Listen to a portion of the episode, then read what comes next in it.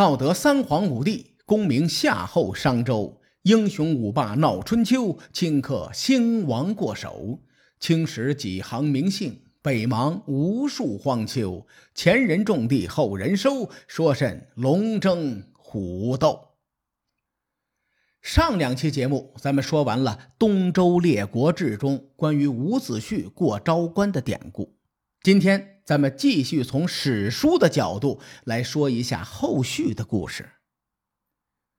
我先说一下我们对史料的考证。首先，《左传》对这段历史的记载很苍白，并且呢，中间还有很多错误的地方。比如，《左传》在昭公二十三年。记载吴国讨伐周来，楚国太子建之母召唤吴国的太子朱凡去蔡国。朱凡是吴王寿梦的儿子，这老兄此时已经死了三十多年了。由于赵烨是司马迁的后辈，他难免会借鉴。还有两本书对吴越争霸记载的非常详细，一本叫做《越绝书》。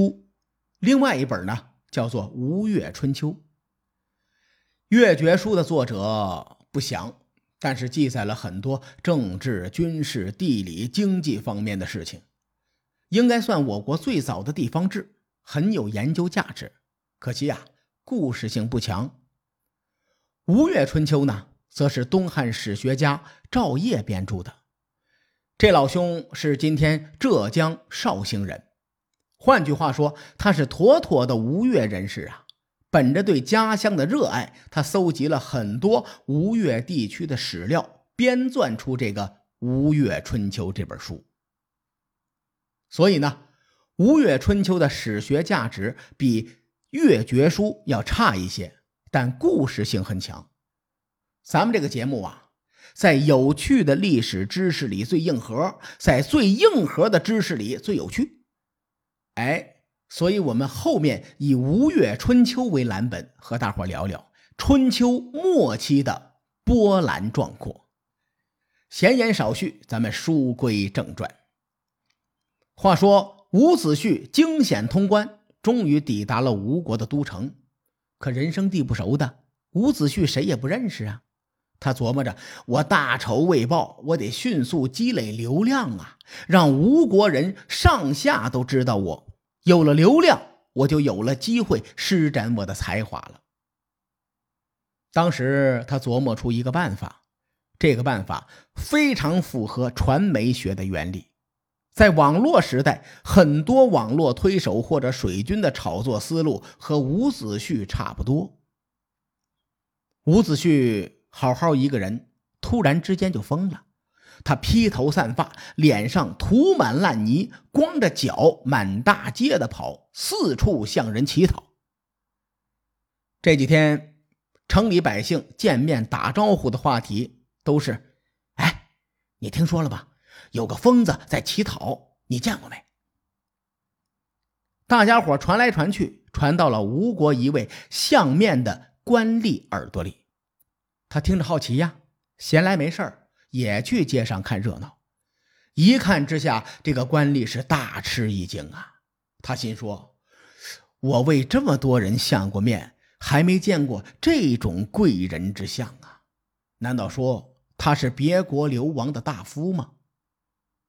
这么想着，官吏就把这件事儿上报给了吴王僚，而且建议说：“大王啊，您应该亲自召见一下这位。”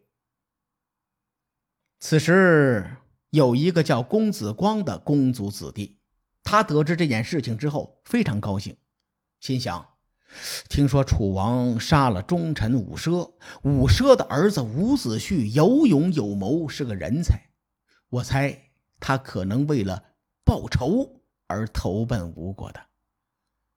于是呢，公子光就想着要把伍子胥纳入自己的门下。伍子胥面见吴王僚之后，吴王僚眼前一亮，他感觉伍子胥果然是气宇非凡，是个人物。这俩人聊了三天，伍子胥一句废话没说，全唠的是干货。吴王僚听的是如痴如醉呀。只是伍子胥在提及自己的冤仇时，脸上有种咬牙切齿的恨意。吴王僚很同情他，打算为他兴兵报仇。公子光一看，这不行啊！如果吴王僚满足了伍子胥的心愿，伍子胥以后肯定对他死心塌地，自己就没戏唱了。公子光也是一号人物，这家伙日后必成大器。他很快就想出了对策。公子光跑去对吴王僚说：“大王，伍子胥劝您伐楚国，并不是为了咱们吴国，这小子只是想替自己报私仇罢了。希望大王您三思，不要中了他的计谋。”伍子胥绝顶聪明，他听到公子光这么说，立刻就懂了。吴国政局不稳。有可能也会上演争权的戏码。吴国王室家长里短的这些事啊，还要从吴王寿梦说起。话说寿梦有四个儿子，大的叫做朱凡，二儿子叫于季，三儿子叫仪妹，小儿子叫季子札。季子札非常的贤明。深得父亲寿梦和几位兄长的喜爱。寿梦去世前想把吴王之位传给季子札，结果季子札不肯接受。寿梦一琢磨，行吧，那就传给老大吧。同时，寿梦还立下遗嘱，他的儿子们要以兄终弟及的方式传位。季子札的哥哥们也没意见，于是呢。老大传给老二，老二传给老三，老三传给季子札的时候，季子札还是不肯继位。这老兄死活也不肯做吴王。有道是“国不可一日无君”呐，众人没辙了，就让老三的儿子公子僚做国君。哎，这便是后来的吴王僚。偏偏在这个时候，朱凡的后代公子光对吴王之位起了小心思。伍子胥作为一个王者，察觉到了吴国水面下暗流涌动，他心说：“现在还不能游说吴王对外用兵。”因此呢，伍子胥以退为进，入宫面见吴王僚。他说：“大王啊，您身为一国之君，不能为我这个普通人而兴师动众的攻打楚国呀。”吴王僚很是纳闷。就反问他：“哎，你不是与楚国有血海深仇吗？怎么和我提这样的建议呢？”伍子胥回答：“国君不能凭借自己的意愿来办事。现在您身为一国之君，操持权威，如果为了我而动用军队，在道义上是不对的，请恕我不能遵从大王的命令。”吴王僚一听，连连点头。伍子胥这人好啊，懂得失，知进退，果然是个人才。于是，吴王僚听取了伍子胥的建议，没有攻打楚国。伍子胥赢得了吴王僚的好感之后，暂时退出了吴国的政治舞台。这老兄暗中寻找勇士，推荐给公子光，想以此来讨好公子光。这叫做。两头下注。话说伍子胥找的不是一般人，这个人叫专诸，位列春秋四大刺客之一。列位，公子光有弑君篡位的苗头，伍子胥给他推荐刺客，您说这中间是不是大有玄机呀？话说春秋四大刺客有两个都是伍子胥推荐给公子光的。想想这事儿啊，就挺有意思。当然了，这是后话，咱们以后再说。伍子胥与专诸的相遇也挺有趣的，我和大伙唠唠。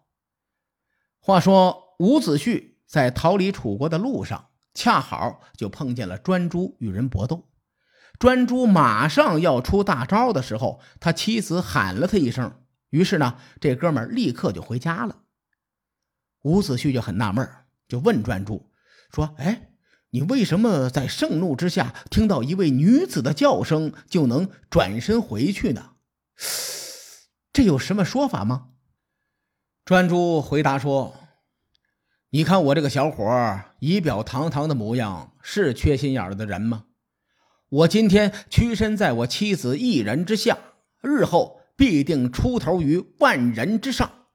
我不是怕老婆，这叫做爱，你不懂。”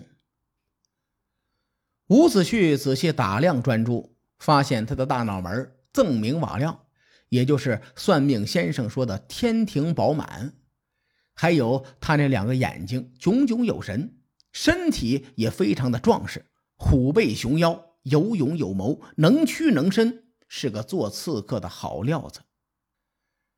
于是伍子胥就暗中与专诸结交。此事正碰上公子光有谋杀吴王僚的打算，于是伍子胥把专诸推荐给了公子光。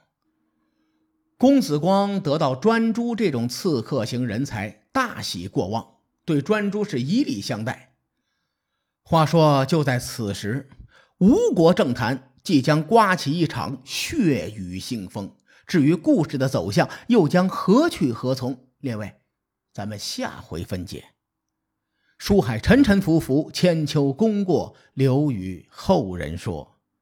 我是西域说书人介子先生，下期节目咱们继续聊春秋风雨。更多精彩内容，请搜索关注微信公众号“伯乐灯”，与更多听友交流互动。伯乐灯还将定期为粉丝发放福利。愿我们的存在让您对明天更有期许。咱们后会有期。